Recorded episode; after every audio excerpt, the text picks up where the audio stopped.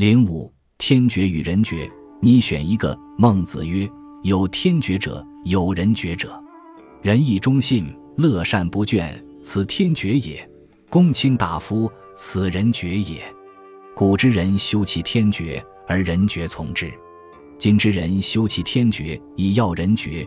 既得人绝而弃其天绝，则祸之甚者也，忠义必亡而已矣。”这里孟子说的是人格的修养。我们人生的价值在哪里？现在的人求的只是人爵中公卿大夫以外的第三样钱。爵是爵位、权威的标志。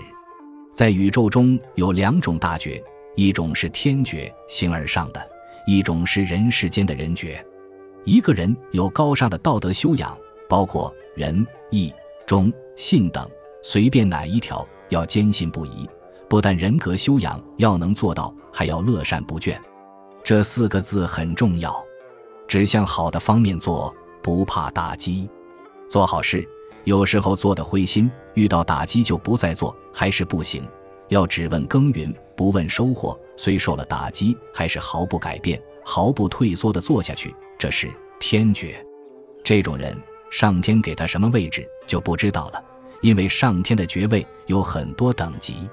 人爵是公卿大夫，是官做得大。以现代的说法，是当首相、当总理、当行政院长，或者是有钱，像世界行业巨子奥纳西斯，就是人间的爵位。中国上古时期只以道德为做人的标准。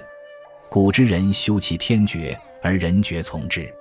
古人的修养是成就天爵，不问人爵如何来也好，不来也好，听其自然。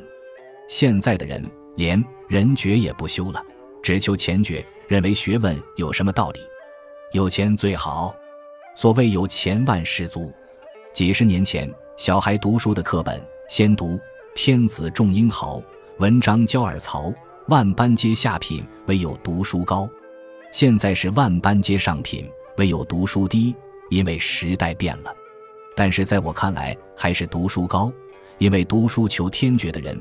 根本没有考虑现实环境的变化，环境变化无常，只是一个历史偶然的过程。从历史上看，这种史事太多了，偶然遇上算不了什么。这就是庄子说的“人之君子，天之小人也”。在人群中看起来，得人觉得人了不起，但在形而上看起来是小人一个；而在形而上看来的圣人、菩萨，在人世间既穷又困，他们是天之君子。人之小人也，所以人生有两个大道理：一为得天觉，一为得人觉。